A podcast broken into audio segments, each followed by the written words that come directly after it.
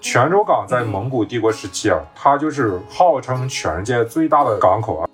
就蒙古贵族很多时候他接受一个入股的地位啊，就他保证他的参股权、分红权。十八世纪以前吧，呃，全球的统治者都不懂财政、赚钱、经商是咋回事儿人类一直都不理解全球贸易路线对于维系国家统治，甚至包括维系大一统帝国的重要性。两个大帝国明明它的这个国力都是依赖于这个循环的啊，结果两个帝国的决策层对此一无所知。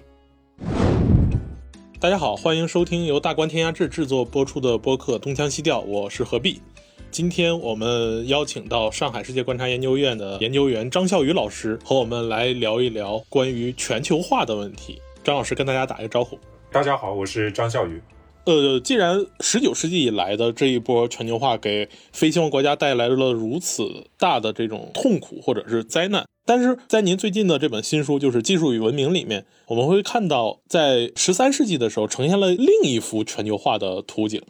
你在呈现出了一个没有殖民过程，但依然会让东西方的经济经贸往来非常紧密的一个全球化的图景。但是在读您的那一部分，就是你称之为十三世纪全球化的那一段历史的时候，也许您主要还是为了服务于关于当时的这种技术发展和呃人类文明之间的关系，并没有对这个历史有一个非常深入的讨论。您今天能不能仔细讲一讲，就是说您是如何理解十三世纪的那一次全球化带来一个如此平和的过程，没有像十九世纪以来的这样的腥风血雨？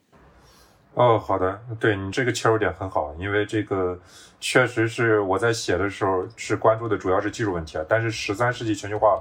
本身是一个非常重大的问题，它也对我们怎么理解全球化和怎么理解世界秩序能够提供非常非常好的借鉴意义。啊，那我首先要说的就是这个十三世纪全球化，它也不是我自己提的，它是一个美国的这个历史学家叫做阿布卢格霍德啊，他有一本书叫做《欧洲霸权之前》。那么在这本书里面，他提到了就是十三世纪有一次这个非常影响深刻的全球化，当时的欧洲在这个全球化的体系里边，它是属于边缘地位，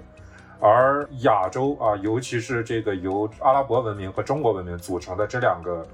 经济圈儿吧，那是当时全球化的这个主导力量。而阿布卢克霍德认为啊，就是这其实是主要是阿布卢克霍德的观点啊，就认为这次全球化呢，大家可以看得到的是文明之间相对来说啊比较平等的一个关系，它是很多元的。就是当时的这个全球化不是只有一个主导文明，而是多个文明共同参与，而且文明和文明之间它本身没有发生那种大规模的。极其惨烈的这个毁灭战争啊，尤其是像这个西方国家主导的这个殖民全球化的时候，它的那种极其惨烈的殖民战争啊，它是呃没有的。阿布卢格霍德本身这个观点是值得商榷的，就是说，因为当时我们也看到这个极其惨烈的就蒙古征服战争，但是他说这个当时的全球化本身呢，不是这些战争的这个直接动力，就跟这个西班牙征服者殖民美洲，还有英国去呃殖民这个印度啊，这是不一样的啊。那这一点我是同意的。就说这一次全球化中的确有很多值得借鉴的地方。呃，关于这次全球化，可能还有一些事实上的问题需要您先界定一下。您提到说这是十三世纪的全球化，其实近年来我们国家一直在宣传所谓的一带一路，特别是海上丝绸之路这一系列的这个讨论，也大概让我们知道说十三世纪恰恰是南宋的末年。那南宋也被认为是传统的古代王朝在经济水平上达到一个相当高峰的一个年代。那同时呢，十三世纪呃一二几几年也是阿拉伯帝国像《一千零一夜》所描述的那个非常灿烂的巴格达的城市的非常辉煌的年代。而同时，西欧呢，可能给大家的第一感觉还是一个黑暗的中世纪。那这几个非常意志性的这个文明给它联系在一起。我们说东方它可以是非常灿烂的，但是您刚才也提到了说这一部分的全球化还包括了蒙古帝国的征服，但是对于熟悉中国历史的人来说，就会认为蒙古帝国的征服实际上是终结了中国高度经济发展的一个状态。那十三世纪的全球化，它到底只限于十三世纪呢，还是会相对的在时间上延后到蒙古帝国征服的后期，就是延续到了后来的十四世纪呢？对您说的这个，首先是要界定一下，就是说这次所谓的十三世纪全球化，它不是只限在呃十三世纪，而是到十三世纪达到了一个高峰，啊。那么这个高峰呢，在阿布卢格霍德啊以及很多历史学家看来呢，它的巅峰其实是还真的就是在这个蒙古时代。当然，我们都知道，就是说蒙古征服啊，不管是给这个中亚的，还是给这个中原的，还是给这个西域的，就是说阿拉伯的这些，他们都带来了巨大的灾难。但是我们看到的是啊，就是在蒙古征服之后呢，你比如说像中国的泉州港，泉州港在蒙古帝国时期啊，它就是号称全世界最大的港口啊。有人说是全世界最大的港口，有人说是跟亚历山大港并称全世界最大的港口。它到底是一个并列第一，还是自己是第一啊？就是这么个区别啊。但是关于它是第一呢，那是没有疑问的啊。就是包括马可波罗，包括这个白图泰在内的很多旅行家啊，都承认这个地位。再比如说，当时从这个亚洲进入欧洲的这个商道，也因为蒙古帝国的这个保持它的和平呢，高度发展，高度发达。呃，包括你刚才说的，就巴格达这些，尽管它在这个蒙古侵略的途中啊，虽然就是遭到了很大的劫掠，但是还有很多这个当时的这些城市啊，在蒙古帝国提供了和平秩序之后呢，它又迅速的繁荣起来。啊，所以就是说，这个蒙古帝国呢，它肯定不是说这次全球化的终结。而是这次全球化的巅峰。那么它为什么会这样呢？这个也是一个很有意思的地方。这个就是跟蒙古人的这个治理智慧有关系啊。就是我们中国人经常就是觉得啊，蒙古帝国是一个延续时间很短的这个帝国啊。因为我们自己看元朝，它只有不到一百年嘛，应该是从一二七五好像是到一三六八啊，大概是九十多年。但是呢，其实就是说我们不要忘记啊，就是忽必烈治下的元朝，它只是蒙古帝国的一部分，四大汗国之一。当时就是说元朝被朱元璋起兵推翻之后呢，他不是说这个蒙古帝国所有的这个地区都终结了，他在其他的地区还存在，呃，而且当时的蒙古上层贵族呢，他也接受了一种政治统治的方式，就是啥呢？啊，就是我不直接管理那个地方，因为我发现我的文明程度啊没有到那么高的级别，我自己没有办法全都治理，所以我就只好任用当地的这个人啊，恢复当地的秩序。啊，我自己呢就专心的当王爷、当贵族，就是保持这个军事力量，然后就收税就好。就这其实是游牧民族啊，他有一种就是说政治智慧，他是我们怎么讲？我们用那个虚君制度来讲，这是不妥当。但是我们可以看到啊，他们对当地的这种治理的介入啊，确实是比很多其他的大一统王朝或者说帝国那是要少得多的。就蒙古贵族很多时候他接受一个入股的地位啊，就是他保证他的参股权、分红权。商业事儿呢，他很少干涉，啊，包括当时在元朝，其实忽必烈也是这么治理的。我们都知道，就是所谓蒙古人实施这个四等制度啊，第一等是这个蒙古人，第二等是色目人，第三等汉人，第四等南人。呃，其实这里边这个色目人啊，他就是对当时所有非蒙古和非汉族的这个一种统称啊。你像突厥人，你像这个阿拉伯人啊，波斯人，他都算在色目人的这个范畴里面。而当时呢，尤其是阿拉伯人和波斯人啊，那这些人他们是商贸民族，我们称之为海上丝路啊，他们是最大的老板。就中国的海上丝绸之路，它有个很有意思的特点，它的大量贩卖的商品是来自中国的，比如说丝绸和瓷器。丝绸在这个工业革命之前是全世界贸易量最高的这个商品，这个记录是直到这个工业革命之后才被棉纺织品打破的。但是呢，这个商道上的主导者呢，却不是这个中国人，他更多的是阿拉伯人和波斯人，啊，因为这批人呢，就是第一是常年的航海通商，他们这个航海的经验比较发达，然后也熟悉这种经商的智慧，啊，第二是这个阿拉伯人啊，他在当时呢，就从九世纪开始，因为他的商贸发达之后呢，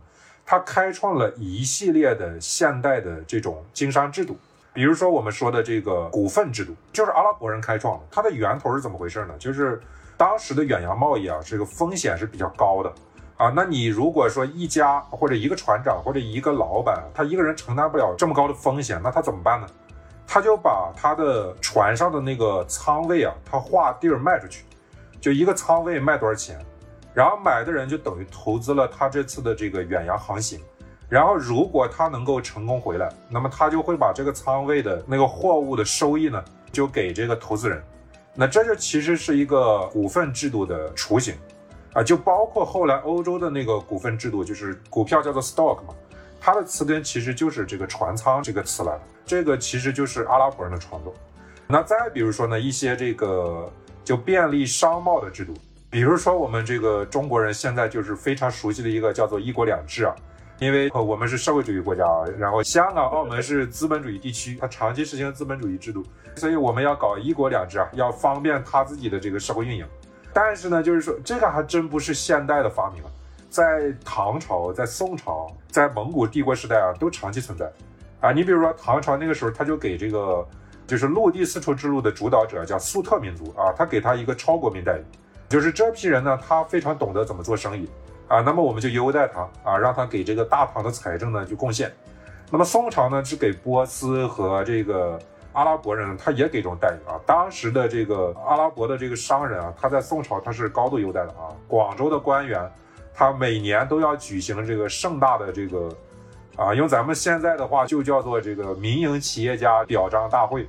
他会给这些对阿拉伯的、波斯的这些外国商人啊，就是。外国友商啊，对华友好者发官方的这个奖状啊，然后勉励他们这个再创辉煌啊，然后呢就送他们出海远航，因为中国这边的这个航海它是靠季风的，就每年几月几月，然后有一个风刮了，你正好下南洋，所以这种就是说对于呃商人的这种优待制度，还有一些商人们经商的一些他们自己的制度，都在当时的世界是长期存在的。呃，而且是被各个地区的商人，比如说我们刚才说到阿拉伯商人、波斯商人，然后突厥也有啊，然后到中国这边当然也有中国商人。那么在印度这地方也有印度商人啊。那么到了欧洲呢，他会有犹太人、威尼斯人、热那亚人，还有意大利的其他商人。就这些商人啊，他在他的这个经商过程中呢，不管你到哪个地方，不管你是到巴格达，是到泉州、到广州，还是到这个君士坦丁堡或者热那亚。你面对的制度其实是很相似的，就是你在这个地方打官司都是这么打的啊，签合同都是这么签的啊，你也会看到很多地方都搞这个股份制度，就是你会感到一种类似于现代全球化的那种标准化的感觉啊，当然它的标准化跟现代是没有办法比的，但是它会给你给那种感觉，就好像你不管在世界的任何角落，你走进肯德基啊，你基本都会期待看到就是说呃标准类似的产品一样，对对对对对。就是说，为什么十三世纪全球化这么重要？就是因为当时的全球商人，他是在自发的经商的这个智慧之下呢，呃，创造出了一种就是说近似于标准，就或者说一种全球标准雏形的一种制度啊。而且为什么就是说在蒙古的呃这个时期，它是达到了一个巅峰呢？因为蒙古帝国呢，它是不管事儿的，它高度鼓励这种事情的存在啊。所以我们刚才说蒙古就是给色目人的这个待遇和地位呢。呃，其实就是传统帝国它给予这个商人优待地位的一个延续啊，或者说是一种发展，对它其实是这么一个关系。听到您讲到这儿，我就发现十三世纪它的全球化能够成立，其实和十九世纪西欧或者说是英美，就是昂格鲁萨克逊传统所主导的这种全球化，反而有某种相似性。因为从十九世纪各个殖民帝国的表现来看的话，占领地盘最大的三个。俄罗斯、法国和英国，这都是在全球占领领土的地方。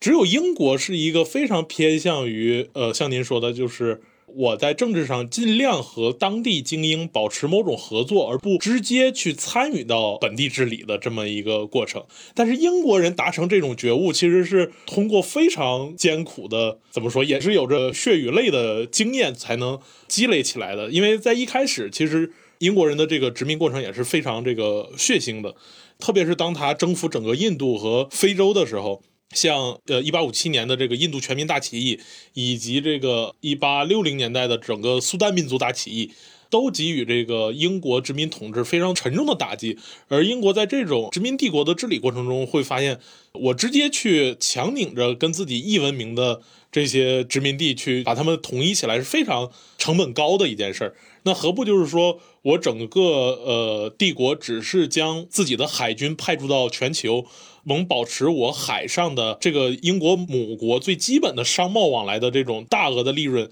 把它保持就好了。至于呃我这些军队所在的各个殖民地，我跟本地精英去合作，让他们去依俗而治，保持它当地的稳定，那基本就可以了。所以后来英国才会呃发展出非常发达的现在所谓的人类学的这样一个学科体系，一个初衷就是去研究世界各个地方不同的文明、不同的文化、不同的民族，它原本是怎么生活的。把他的生活研究好了，那我去按照他的方式去治理就好了。而我们看到像法国这样一个比较偏执的去要传播自己大革命理念的这样的殖民帝国呢，它反而到现在来看的话，不但殖民地的治理成本非常高，而且整个在它撤出以后，这个帝国原来所属的这个部分，它现在的社会结构往往也要比英国治理的殖民地的社会结构会更加混乱一些。那至于俄罗斯就更不用提了，就是它这个帝国以至于后边受到战败之后，直接就分崩离析。那蒙古帝国通过这样一个。呃，不自觉的，因为英国人是有着非常惨痛的教训，才自觉的去这么做。而蒙古人恰恰是因为自己是一个纯粹马背上的民族，没能力去做这种复杂治理，反而去不自觉的达成了这样一个政治空间给商业空间的一个包容性，结果去促成了十三世纪全球化的一个高峰。呃，你这个话呢，我只能同意一半儿。我比较同意，就是说这个英国的这个，他是比较有自觉的去开展这个人类学研究。但是呢，就是说他是不是说这个英国有一种主动放弃的智慧呢？那我觉得没有。就是英国人他真正给这个殖民地，就是他发现不应该介入他的政治事务，那是很晚。啊，因为我们知道，就是印度在这个大起义之后，英国人是把这个东印度公司在当地的特权收回来了，但是是代之以这个英国就是政府的，就是直接管辖了，就等于就对，就直接管理了，所以英国女王才加冕成女皇了嘛，因为她之前是这个大不列颠女王，之后是印度女皇，就是说他那个皇位是从莫卧儿这个法统上继承的，跟英国自己没有关系啊，因为英国的本土他没有资格称皇帝，就是说他其实是用这个直接治理来代替了这个。以前的就是通过东印度公司的间接治理，啊，当然这个他马上给他带来了很大的麻烦，以至于这个十九世纪的西利爵士，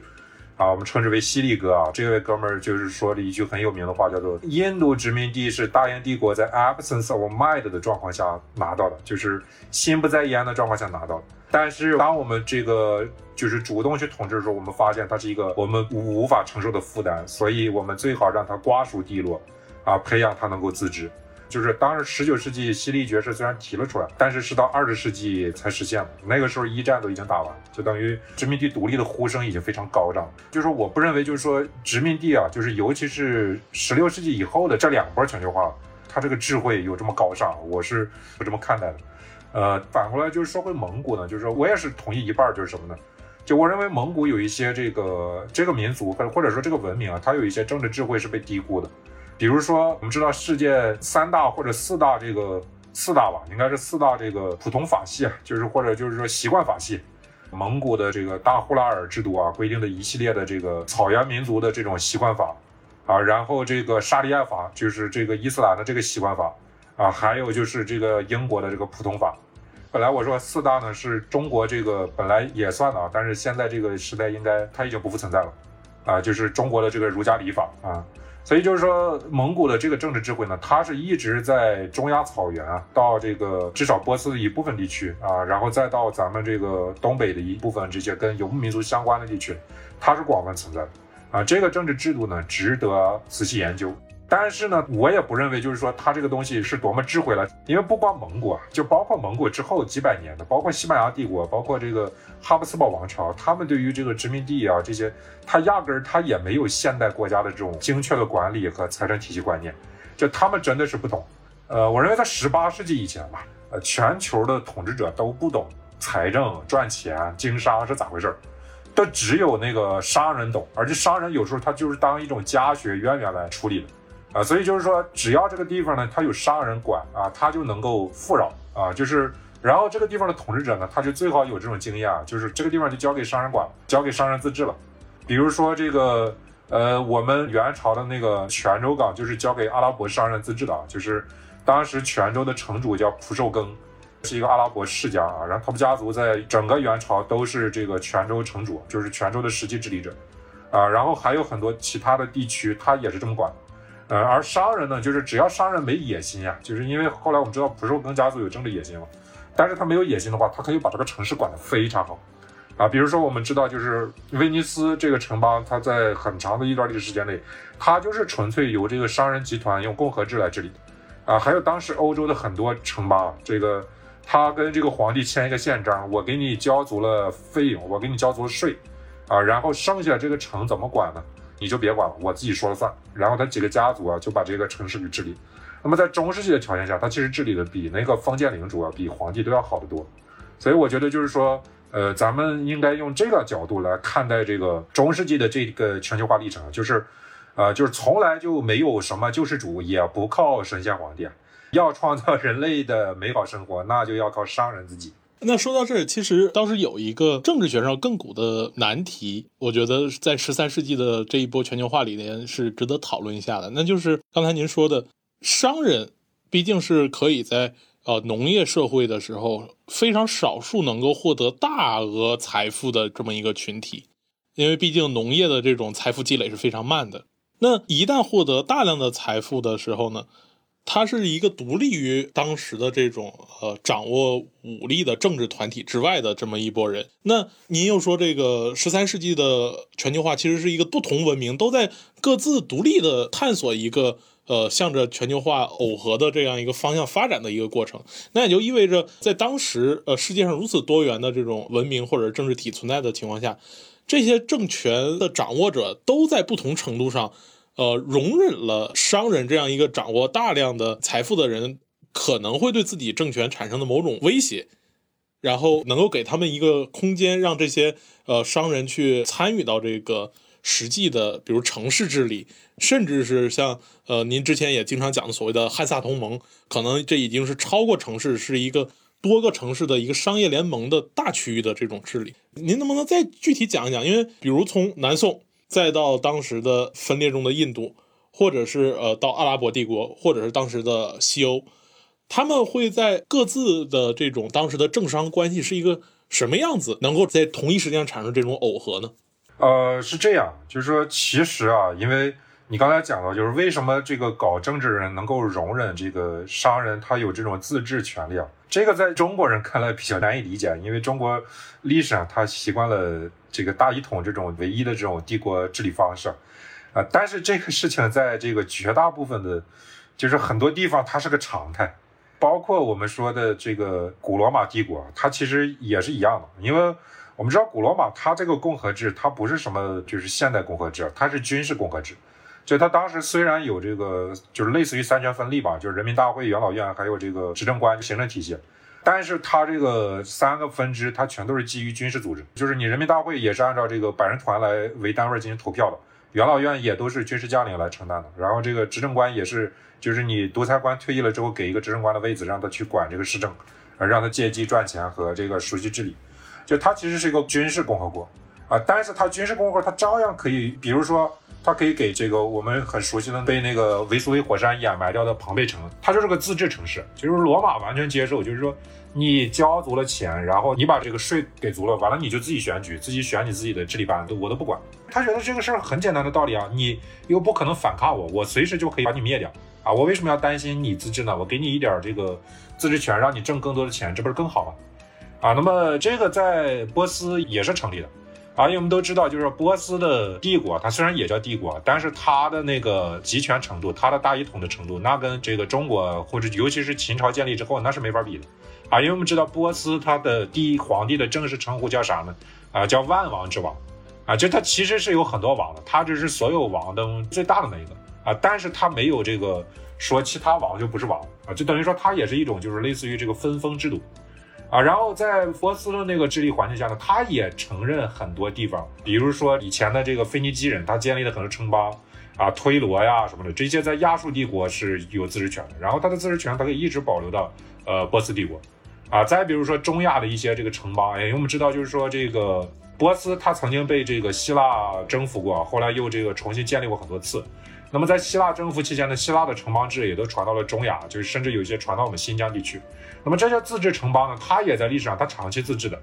就是这个地方后来建立起来的，不管是波斯还是贵霜帝国，还是其他的这些帝国呢，它都没有说一定要把这些城邦要摆平，呃，完全允许他们可以自治。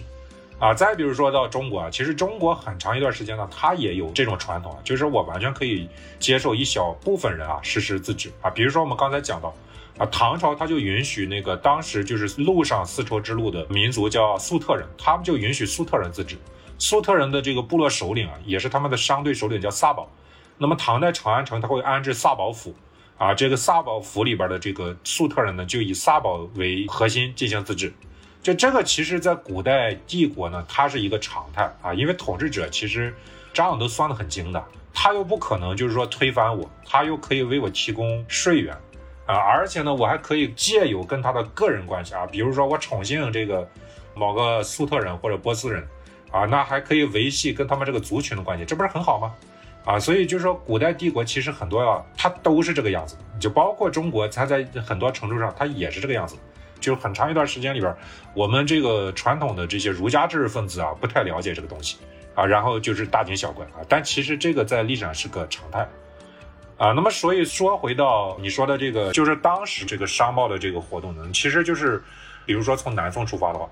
啊，那么你如果是一个阿拉伯商人啊，首先你在这个泉州或者广州呢，那个时候呢，就是你是有这种特权的，或者说有这种优待的，啊，因为当时呢，就是说宋朝它有一个规定，就是首先如果是阿拉伯商人内部纷争的话，就这个法律不是按照宋朝的法律来判，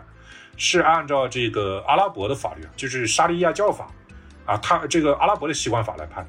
啊，那么其次，如果是中国人和阿拉伯人起了纠纷呢，原则上应该按照宋朝的法律来判。啊，但如果你是一个阿拉伯商人的话，那么官府呢，他会非常充分的考虑，啊，你这个教法，包括你商人的一些习惯法的这个这个原则啊，比如说你们之间的合同履行啊，到底是按照这个中国的法律来呢，还是按照阿拉伯的法律来？啊，这个你找官府你是可以商量，就这你还真不是完全到了一个异国他乡，而你是到了一个可以讲理的地方，啊，我们宋朝是有这个的。啊，那么接下来呢？你如果是阿拉伯商人，你航行到东南亚，啊，比如说的这个当时马六甲已经很繁华了啊，你航行到那个地方，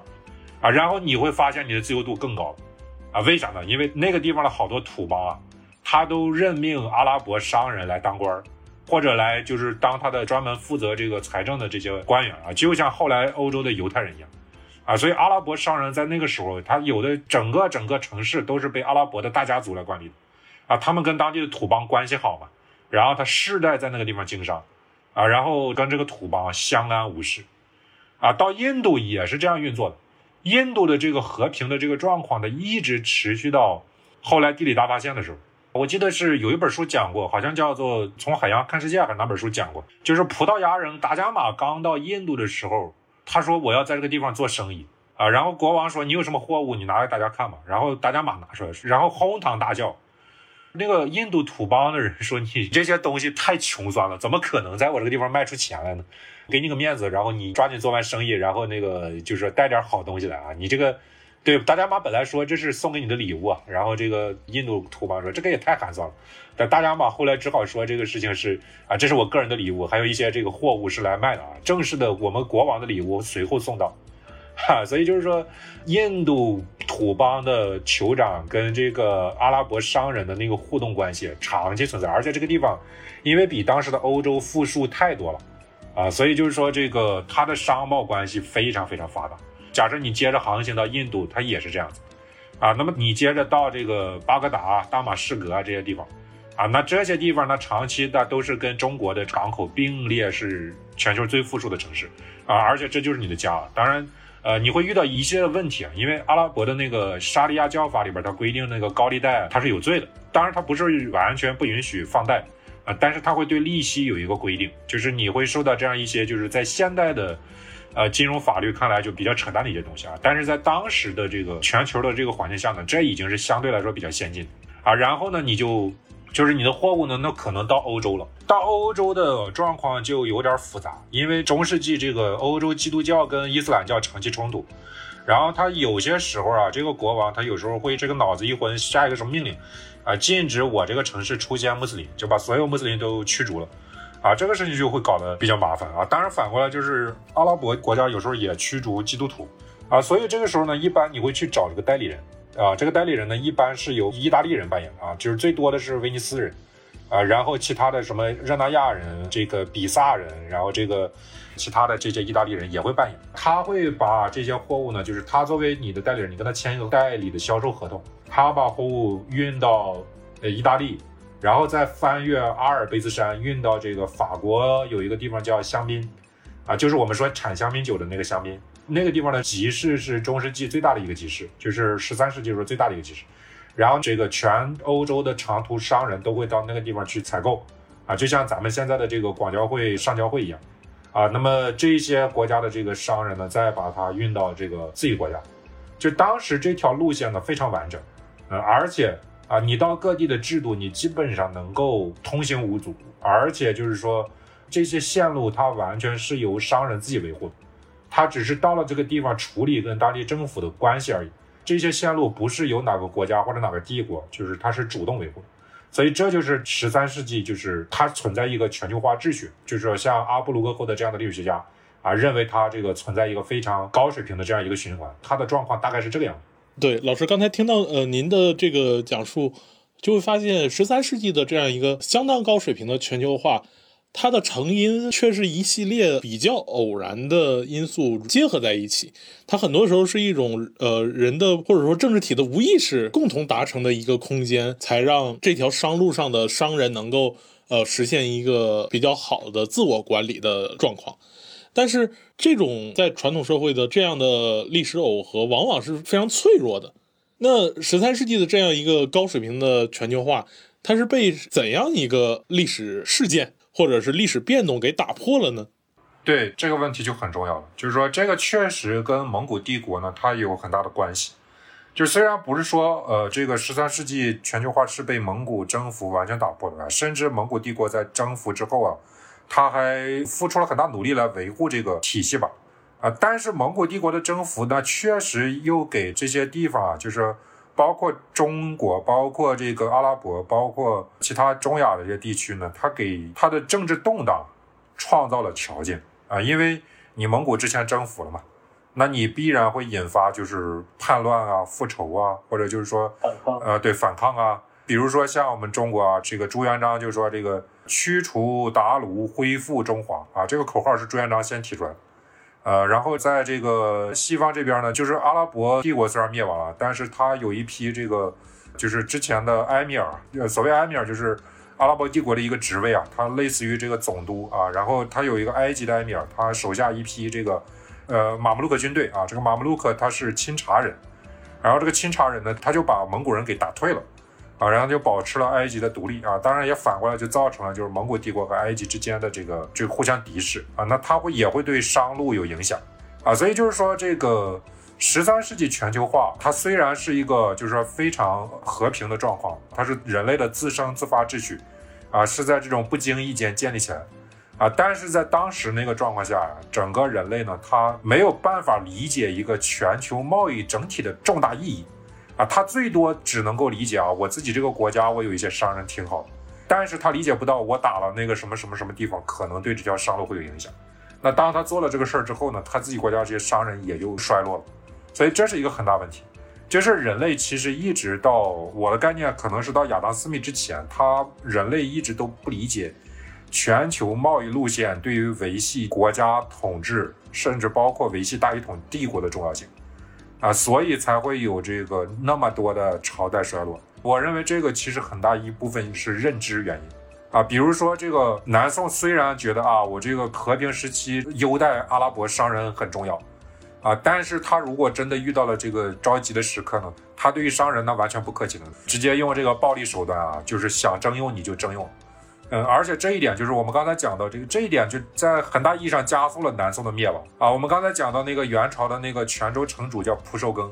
呃，其实他是在这个南宋末年他就当了南宋的官儿，而且他当时是还蛮忠于大宋的啊。当时蒙古人来这个找劝降，就蒙古人已经打过来了，然后找他劝降他，啊，他很犹豫，因为他一直忠于大宋，啊，结果这个南宋这个朝廷啊，有一个就是宋末三杰之一叫张世杰。张世杰就直接就是很霸道的征用了蒲寿庚的船，就是要对抗这个蒙古人。然后蒲寿庚就大怒，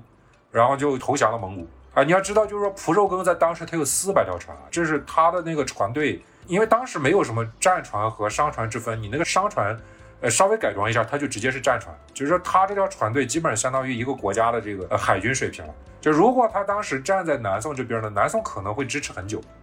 哦，或者就是说，可能跟蒙古人划江而治，那也不是不现实，啊，结果呢，就因为张世杰的这个举动啊，这个蒲寿庚就瞬间投降蒙古了。这就是说，大一统帝国，他很多时候他完全不理解这个商人的这个秩序、他的财产、他的安全，对自己维系政治统治是非常必要的。啊，他的这个理解力那真的是追不上这个欧洲的君主啊，因为你比如说十三世纪的时候，英国君主他就知道英国商人的钱不能欠，啊，这个有损于他的这个政府信用啊。虽然那个时候很穷，但是当时人家已经开始有信用体系了，啊，但是咱们没有啊，所以这个就是一些历史细节，就后来导致了这个后来的路径演化差异，啊，所以就总的来说呢，十三世纪的全球化虽然很辉煌，但确实像你说的很脆弱，就是。他在当时的这个政治动荡啊，在一些这个啊没有那么理性的这个就是政治决策者、皇帝啊、国王的天平上，他是无足轻重的啊。尽管这些国王在和平时代可以允许商人自治，但是一旦有战争、有冲突的时候啊，他们马上就会这个杀鸡取卵。我认为就是这个是构成了这个这次全球化衰落的一个很大原因啊。包括后来明朝建立的时候，因为朱元璋他是个穷苦农民出身，他完全不懂这个。呃，商人这套体系它是怎么回事啊？所以他建国之后呢，呃，几乎就是在很大程度上就是等于说他的那个海外贸易的水平，呃，是比南宋和蒙古都倒退的，呃，包括他的那个国家财政的水平也是比南宋和蒙古都倒退的。呃，因为这个宋代它的财政体系非常现代化，大概百分之二十的财政收入依赖于商业税啊，就是这个增值税还有关税啊。但是明代呢，就是它没有这么高的比例，它大概。呃，至少早期的时候，大概商业税只占到百分之五，啊，然后这个也导致了明代长期的这个税收能力不足，啊，就是说这种大一统帝国，那确实对这个问题的理解是相当的浅薄的。那么，呃，在这种浅薄的理解之下呢，他就觉得啊，我要搞这个朝贡贸易，我不要开放民间贸易，就这一点很重要。尽管我们历史上很多人都说，哎呀，这个郑和下西洋多么伟大，朝贡贸易多么发达，但是你要知道，就是朝贡贸易很重要的一点。它同时是它是官方特许贸易，它是不允许这个民间呃私自进行贸易的啊，这就等于把这个全球化体系里边啊，就是由商人自己维护的这个秩序给掐断了，给这个破坏了啊。那么就是说明代前期的这个闭关锁国，包括导致一系列问题啊，啊都是跟这个有关的，呃，而且也就是啊，当然这条商路的中断还跟这个奥斯曼帝国崛起有关。总之是。一系列的这种政治强权啊，他们的这个崛起和替代啊，然后就逼着欧洲的一批人去往新世界啊，然后就莫名其妙发现了美洲，开启了下一个全球化历程啊。那这个事情那就不是朱元璋们所能理解的。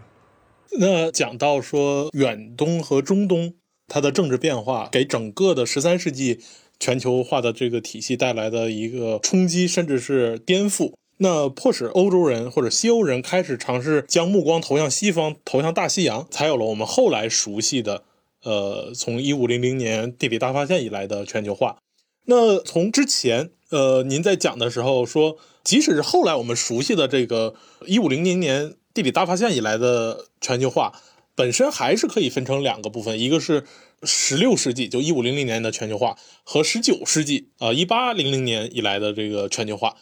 那再加上我们这一期的主题十三世纪的全球化，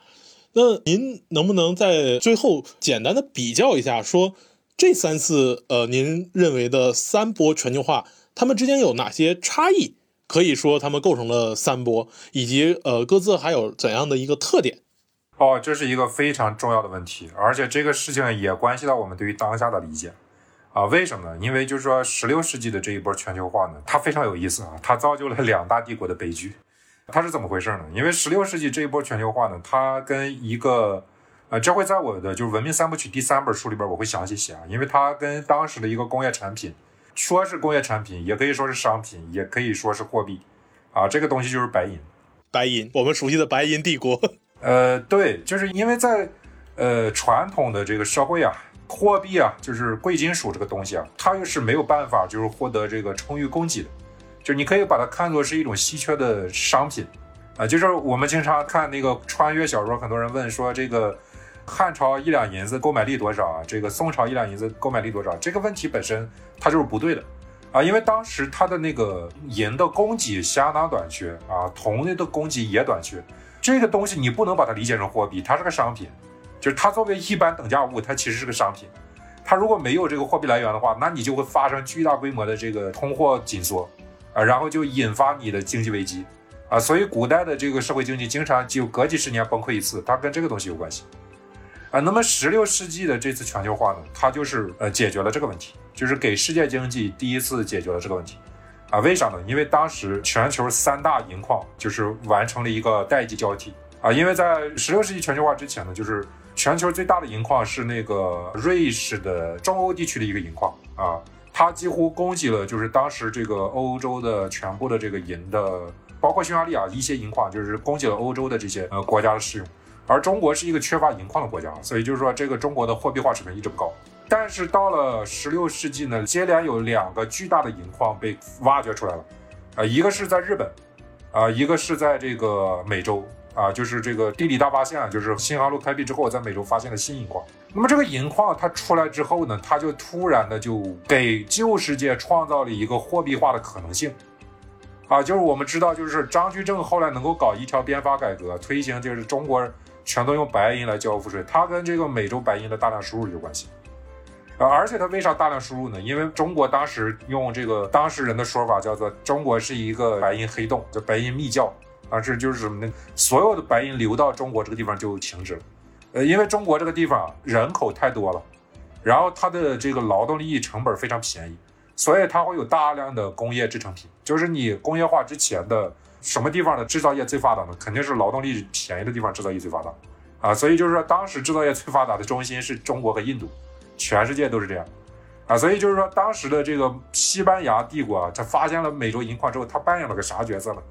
他把美洲的白银，他要么是运到欧洲来啊，然后收一道税，就是给这个西班牙的这个皇室啊搞笔钱，之后呢，就再从欧洲流到中国去买那个中国的丝绸、瓷器、乱七八糟的茶叶这些，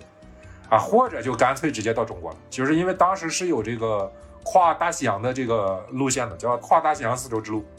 就是那个美洲的船直接到菲律宾，然后从菲律宾把香料乱七八糟的运到中国，然后收中国的丝绸，啊，然后主要的收中国的丝绸送到哪儿？送到日本去换白银，啊，所以这个大循环是就等于啥呢？这个过程中的双方啊，就是明朝明帝国和西班牙帝国彼此都不知道自己的经济循环是靠这玩意儿。就张居正不知道自己搞改革依靠的白银是美洲白银，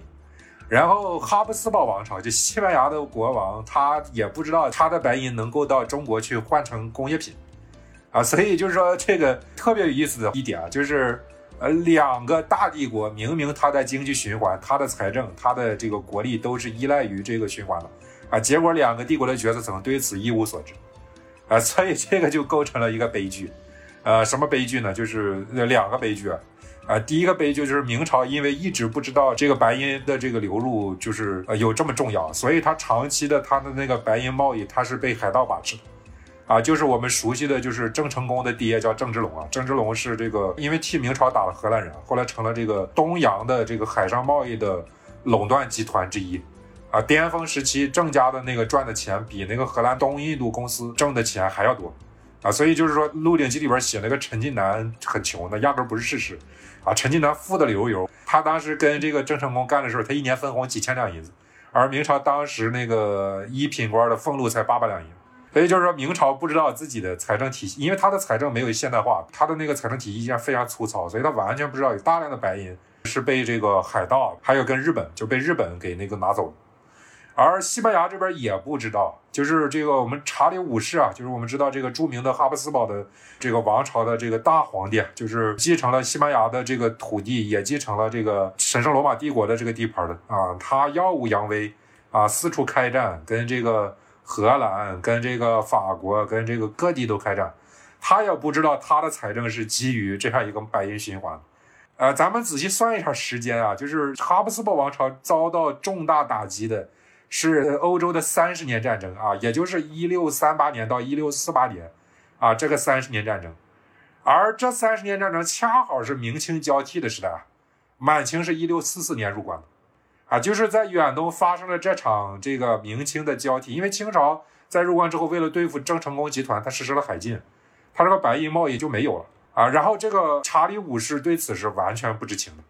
啊，所以他的哈布斯堡帝国也在这个过程中，他遭受了重大打击。就是说，我说这个十六世纪的全球化特别有意思一点，就是它比十三世纪呢，就是进了一步，因为它创造了全球货币。但是所有参与的帝国，他也是毫不知情的。啊，所以这个人类的理性是认识程度，他就完全没有认识到这一点啊，所以就是说，为啥这个对我们今天很重要啊？就是哈布斯堡王朝和明帝国啊，作为全球贸易的最大受益者，不要轻易脱钩啊！这个一脱钩，这个后果啊，这是双方无法预料的啊！所以咱们再说回第三次这个全球化，就是十九世纪英国开启的全球化。那其实这次全球化的主要动力，那就是工业革命啊！因为就是说，在工业革命之前的这些他们的贸易啊，包括殖民地啊，包括他们其实它本地贸易比长途贸易的分量要多。包括为什么要搞他们那个重商主义啊？就是，呃，英国人搞那个航海条例啊，他对这个殖民地之间和殖民地自己跟其他这个国家之间的贸易，它是严格禁绝限制的，啊，因为搞重商主义，它有一个理论叫做，就是你必须保持这个贸易顺畅，啊，所以当时的全球化其实是十九世纪之前的全球化水平啊，当然不能说不高啊，但是其实没有质的提升，它都是量的变化。啊，但是十九世纪之后有了工业革命啊，就是有了工业能力之后呢，西方国家就开始要求啊降低关税，啊零关税，然后要让各个被殖民的国家去给他们开关，允许他们大规模倾销他们用这个蒸汽机搞出来的这些商品。它是这一波全球化，就是我们现在这个时代的一个呃真正的起点。也正是因为它有工业革命的力量加成，所以它当时在短期内。欧洲文明相对于其他文明的那个落差、那个优势达到了一个最大值，但是它也带来了极其巨大的这个社会问题啊！因为你大量的廉价商品你倾销到全球各地，你等于让当地的手工业者全破产。那么这些手工业者他自然他会采取民族主义态度，他自然会采取就是支持本国政府，包括印度人支持印度政府，中国人支持中国政府，他一定要采取民族主义的政策，把这个殖民侵略者赶走啊！因为这批人确实是。极大的掠夺了当地的土地，他们进行的这个现代化的开发是没有改变当地穷人的这种极其悲惨的这个社会地位，啊，所以这是第三波全球化到今天来，它的基因和它遇到的重大问题，包括我们在阿富汗看到的反殖民问题，包括我们在很多地方看到的反殖民问题，那我觉得就是我们是可以从这几个角度来区分这三波全球化。嗯非常感谢肖宇老师今天跟我们分享了他关于十三世纪全球化的一个看法，以及特别是在最后，肖宇老师阐述了十三世纪、十六世纪和十九世纪这三波全球化各自的一个特点，以及呃，我们至今仍然生活在的这个世界，就是十九世纪全球化的一个余波，甚至是一个它的发展的延续。而十三世纪全球化这样一个看起来跟我们距离比较遥远的这一次历史事件，对于我们来说依然有着非常重要的一个启迪或者是启发意义。那就是，任何一个世界体系或者是呃全球多个文明参与到其中的政治经济的这样一个连锁体系，它都是不同的因素耦合在一起的。一个国家一旦单独的去尝试退出这个体系，或者去改变这个体系的话，它都可能会带来一系列不可预料到的全球性的影响。哪怕是我们看起来各个文明之间沟通很少的十三世纪，蒙古帝国和明帝国这样一个在远东的改变，都会影响到万里之外的欧洲它的一个历史的进程。那非常感谢肖宇老师今天跟我们呃有如此深刻的这个分析，也期待肖宇老师您接下来的两本书能给我们带来更多的惊喜。好，谢谢主持人，谢谢大家。